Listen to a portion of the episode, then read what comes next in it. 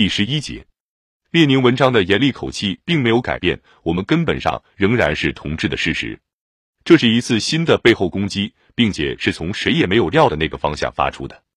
就在基诺维也夫和加米涅夫敌对地登报公开进行反对中央委员会的起义决定的宣传之际，中央机关报却在指责列宁的严厉口气，并且断定基诺维也夫和加米涅夫根本上还是自己的同志，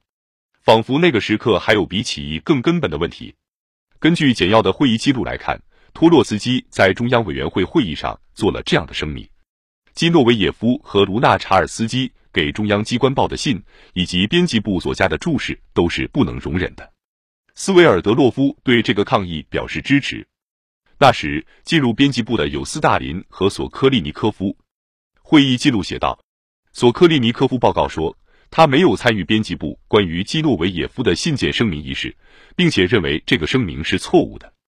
这就十分清楚，在距离起义开始只有四天的最紧急的时刻，是斯大林一个人违背编辑部另一个成员和中央委员会大多数人的意见，通过同情性的声明支持了基诺维也夫和加米涅夫。这是引起了极大的愤慨。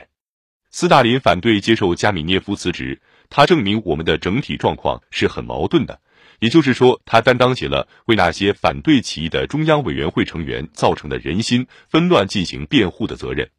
结果，会议以五票同意、三票反对接受了加米涅夫的辞职。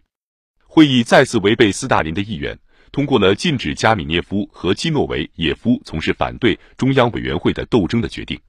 记录写道：斯大林声明退出编辑部。为了不再加重实在并不轻松的局面，中央委员会拒绝了斯大林的辞职要求。从围绕斯大林制造的传奇故事的角度来看，斯大林的上述举动看起来可能是无法解释的。实际上，这样的举动跟他的精神气质和政治手段完全相符。在重大问题面前，斯大林总是回避，这不是因为他像加米涅夫那样没有个性，而是因为眼界狭窄和缺乏创造性的想象能力。多疑的谨慎心理几乎本能的迫使他在重大决定性时刻和出现深刻分歧之际退到阴影里去，迫使他耐心等待，如果可能的话，给自己做双重保险。斯大林投票支持列宁的起义计划，基诺维耶夫和加米涅夫则公开跳出来反对起义。可是，如果抛开列宁批评的严厉口气不论，那么我们根本上仍然是同志。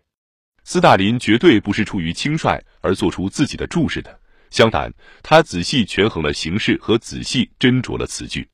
不过，十月二十日，他并不认为有彻底毁坏通向革命反对者阵营的桥梁的可能。我们只得不按照原文，而是按照经过斯大林办公室加工过的官方文本来引述会议记录的记载。即便如此，他还是不仅显示出了布尔什维克中央委员会各个人物的真实情绪，而且尽管他简短和枯燥。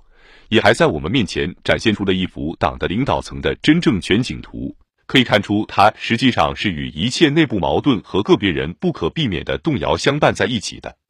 那些对于人性的任何成分都不排斥的人，不仅从整体上实现历史，而且在完成最勇敢的一次革命。难道这会贬低所完成事业的意义吗？假如把拿破仑打的胜仗中最辉煌的那一次在银幕上展现出来。那么就会向我们显示，与天才、胆略、应变能力、英雄气概一道出现的，还有个别元帅的优柔寡断，不会看地图的将军们的混乱状态，某些军官的迟钝，好些整支部队的惊慌失措，直至由于恐惧而导致的肠胃失调。这种现实主义的文献可以证明，拿破仑的军队不是由神话般的自动机器组成的。而只不过是由在两个世纪之交的大变革时期培养出来的活生生的法国人组成的，即使展现人性弱点的画面，也只是更加清楚地衬托出了人类整体的伟大。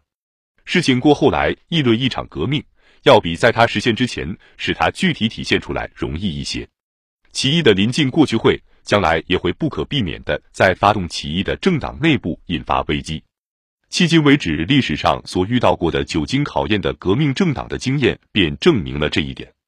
就在战役开始前几天，列宁意识到自己不得不提出把自己两个最亲近和最有名的学生开除出党的要求，这事就足以说明一切了。后来把这场冲突归结为个人性格造成的偶然事件的尝试，是由把党的过去进行彻底宗教理想化的做法引起的。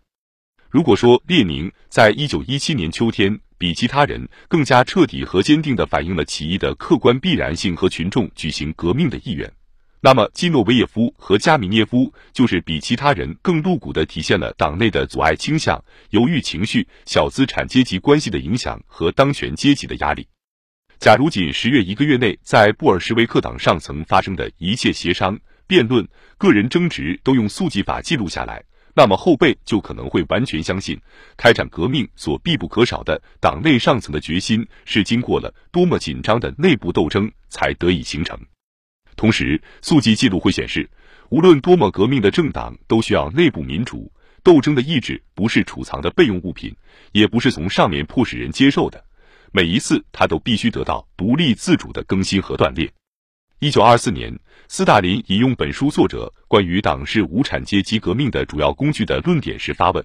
既然无产阶级革命的主要工具不中用，那么我们的革命如何能够取得胜利？”俏皮并不能掩盖这种反对意见的粗浅做作。在教会描绘的圣徒中间，以及在圣徒候选人描绘的恶魔中间，都有活人的作为。而正是这些人在创造历史。布尔什维克高度的坚韧精神，并不表现在没有分歧、动摇乃至震荡，而是表现在最困难的处境中，他能及时克服内部危机，保证自己有可能对时局进行决定性干预。